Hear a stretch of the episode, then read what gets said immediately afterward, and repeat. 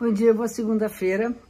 Estamos aqui, como sempre, para fazer uma conexão entre o céu que se movimenta e o nosso universo, que também se movimenta. Qual é essa conexão? A gente fala, vai falar das inspirações, das possibilidades que nós temos durante essa semana. Mas fica até o fim, que eu tenho uma sugestão para você bem legal depois de toda a nossa interpretação desse momento. A semana vem hoje acompanhada do final do aspecto da, da lua cheia que aconteceu com o eclipse na semana passada. Então a gente teve assim um, um momento bem importante. Acho que deu para dar aquela aprofundada, deu para dar aquela olhada para dentro, a intimidade, né? apagar das luzes que nos colocam muito para fora e acender as luzes de dentro. E então agora, depois da lua cheia, a gente tem a fase da lua minguante. Essa lua minguante, ela está bastante relacionada com o que a gente conversou na semana passada, pelo seguinte. A gente fala que numa lua cheia tudo vem para tona, tudo vem à tona, tudo fica aberto, e que no caso do eclipse, isso acontece de uma forma um pouco diferente. Então, depois que tudo vem à tona, que chegou no seu clímax, a gente começa um recolhimento. Mas esse recolhimento já vinha acontecendo. Então, segue o, o recolhimento. A gente precisa entender que a intimidade é super importante nas nossas vidas. O que, que acontece? Tudo está muito aflorado com a coisa das redes sociais, dos encontros virtuais e a conexão quente da gente, né? mais, mais próxima, está ficando mais afastada. Isso, a minha professora já falava, quando ela falava da chegada da era de Aquário. Que Aquário é essa possibilidade de a gente se conectar com o mundo inteiro em tempo real, ao mesmo tempo. Só que falta o signo de Leão do outro lado, que está na sombra, que é exatamente o signo de fogo que rege o coração. Então, nossos corações estão mais frios por detrás de nossas telas. Então parece que tudo está incrível, tudo está maravilhoso, às vezes não está. E é preciso com que a gente busque mais esse contato do coração. E o que, que acontece nessa lua minguante? O Sol está no signo de escorpião, que é um signo associado às profundezas, que é um signo que fala que preciso mergulhar lá né, e cavar o que a gente tem de mais intenso, de mais denso e de mais transformador dentro de nós mesmos. E a Lua, fazendo esse ângulo, a Lua minguante faz um ângulo, uma quina, no signo de Leão. Olha a ligação com essa hora dela de Aquário. E a Lua no signo de Leão, lá dentro, nesse mergulho, vai buscar o calor. Então, sugiro que a gente possa, nas relações mais próximas, Sejam relações afetivas, sejam relações familiares, de amizade e de trabalho ou de trabalho, que a gente reconheça onde há e onde não há intimidade.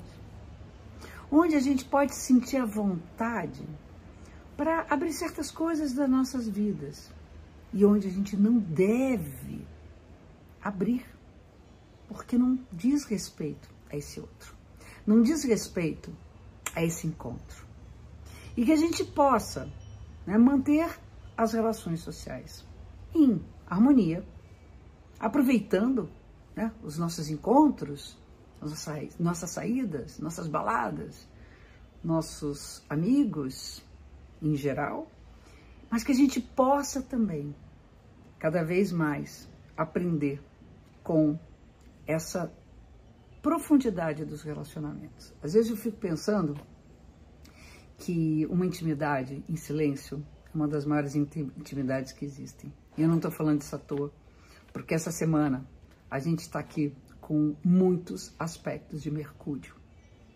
E Mercúrio tem a ver com comunicação. E a gente tem que falar muito sobre comunicação com harmonia, comunicação não violenta, com poder escutar, poder ser escutado, saber se fazer escutar. Essa história de quando um fala, o outro ouve, e quando o outro ouve, esse aqui cala.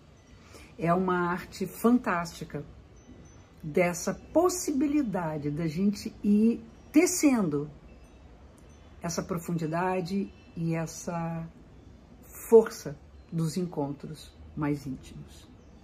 Isso não quer dizer que nesses encontros e nessas possibilidades que nós temos de estarmos mais próximos né, das pessoas que nos fazem crescer, que nos trazem coisas importantes, que não exista conflito. Evidentemente, somos pessoas muito diferentes umas das outras. E essa pasteurização que tem acontecido também, que todo mundo tem que ter o mesmo corpo, todo mundo tem que pensar a mesma coisa, todo mundo tem que. Isso está tornando muito pouco singular cada um de nós e, consequentemente, cada uma de nossas relações. A gente tenta reproduzir muitas vezes os relacionamentos, a forma de se relacionar que essa mídia toda nos coloca. Então, eu acho que a gente tem que fazer uma observação, né? É, continuar nesse processo que veio da semana passada de ir mais para dentro. Eu mesma fiz esse movimento muito forte na minha vida essa semana, de retomar uma série de coisas internas que eram extremamente importantes, estavam sendo deixadas de lado por questões de sair para o mundo, de trabalhar, de produzir, de... e aí eu me dei conta assim, tem poucas pessoas que de fato você vai lá e uf, entrega sua alma e se sente confortável, mesmo que essa pessoa te cutuque. Lembre que o signo de escorpião, como eu sempre falo, é o atiçador do nosso fogo interno, aquela pazinha da lareira que faz com que o fogo está apagando, se reacenda, para que a gente possa ter esse calor dos encontros. E não ficar só na nas redes sociais, vamos colocar assim. E aí, falando né, dos aspectos que a gente tem na semana, a semana começa com dois aspectos muito importantes que tem a ver com o que eu estou falando. Um é da Vênus, na, na própria segunda-feira, vai valer para toda a metade da semana. A Vênus está fazendo um aspecto favorável com Plutão. Plutão é o planeta que está associado, tem conexão com o signo de escorpião e Vênus o amor. Então, o amor é profundo também. Também. Ele pode ser da superfície, que é lindo. Mas nesse momento, a gente pode pensar que a nossa conexão com os nossos amores é de uma forma profunda. Outra coisa importante nesse momento é tentar limpar tudo que está atrapalhando, tudo que está poluindo, que não está deixando com que a gente possa de fato e ver intensamente os nossos sentimentos e nossos desejos. É uma hora de recorrer àqueles desejos mais lá no fundo da gente, até inconscientes, para que eles possam emergir e florescer e favorecer nossa vida amorosa. E aí tem na segunda para quarta-feira, nesse parzinho aí, o Mercúrio fazendo um aspecto favorável com o Netuno e com o Plutão. E aí vem a palavra. Netuno, que é um parente ali distante do Plutão, Netuno tem muito a ver com silêncio, com essa escuta espiritual da vida, com essa percepção holística, que tudo está ligado com tudo. E que a gente tem que conhecer também o que está escrito nas entrelinhas, o que não está sendo dito, mas que está sendo observado. Então é preciso que a gente use muito da inteligência emocional, que a gente use muita intuição e muita criatividade, para que os diálogos, principalmente aqueles que têm os silêncios, possam acontecer e trazerem revelações importantes para nossa vida.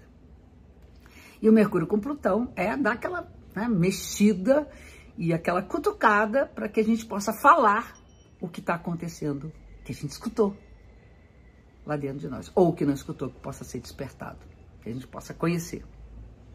Na sexta-feira, Mercúrio entra no signo de Sagitário. E a partir dali ele fica um tempo nesse signo. E o signo Sagitário é o signo oposto ao que Mercúrio rege. Olha só, Mercúrio rege o signo de Gêmeos, que é a comunicação, que é a troca, que é o movimento, que é o vento que sopra essa leveza essas andorinhas do céu, que eu chamo os meus geminianos, as andorinhas no céu. E Sagitário é aquele centauro que aponta a flecha lá para o alto. Então é importante que a mente da gente também possa filosofar, possa pensar mais alto, possa ir mais longe. É tempo de estudar, é tempo de pesquisar, é tempo de buscar novas informações, de se preocupar com a justiça, com o desenvolvimento positivo do ser humano, de acreditar que a gente tem mais para viver, evoluir e aprender. Só que no final da semana a coisa fica tensa. Nós vamos ter um Mercúrio num aspecto tenso com Saturno, que aí é muito, muito cuidado com o que a gente fala, com o que a gente escuta. Aquilo pode ficar num grau de mágoa. A gente pode voltar atrás e ver que tem coisa que ficou mal parada e vai ter que resolver também, é importante. Mas menos é mais. É pegar o essencial e não os excessos. Os excessos são as bobagens que vão camuflar o que de fato tem que ser resolvido. Cuidado também, é importante ter cuidado com o que a gente escreve, as opiniões que a gente emite, os contratos, os acordos, tudo isso tem que ser feito com muita cautela. Não é para não fazer, eu não só acho que ah, não deve fazer, mas tem que fazer com cautela. E Marte faz uma oposição com Urano, que a minha mestra falava que era juntar fogo com dinamite, as coisas explodem. Então a gente está num momento mais explosivo no final da semana. Então conter nossas energias, mas não implodir, não é botar para dentro, mas é controlar a nossa agressividade, impaciência, intolerância, não precipitar os atos. É isso que nós temos para a nossa semana está entrando. E eu falei, quem ficou até o final do, do vídeo, falar sobre mapa de nascimento. A gente fala muito aqui dos movimentos do céu, do que está acontecendo, mas nós temos um projeto de vida que é mostrado pela astrologia, pelo céu, que nos assistiu respirar pela primeira vez. E é um mapa para a vida toda. É toda a nossa história de vida, toda a nossa potência. E o mapa de nascimento vai trazer todas essas posições do Sol, da Lua, do Ascendente, Mercúrio, Vênus, Marte, as casas astrológicas, os setores da vida, as conexões, essa coreografia que os planetas fazem, para que a gente possa, de fato, ter mais acesso a essa intimidade com nós mesmos. Essa, hum, esse garimpo que a gente faz na nossa própria história, na nossa subjetividade, na nossa cabeça, na nossa alma no nosso corpo. E se você tem interesse, esse mapa está disponível, você pode encomendar. São mais de 20 páginas escritas por mim. Todos esses textos foram interpretados, as posições interpretadas por mim. E o link está na bio do Instagram e na descrição do vídeo no YouTube. Se você interessa, seja bem-vindo esse essa ferramenta fantástica de autoconhecimento. Um beijo grande e uma ótima semana para todos vocês.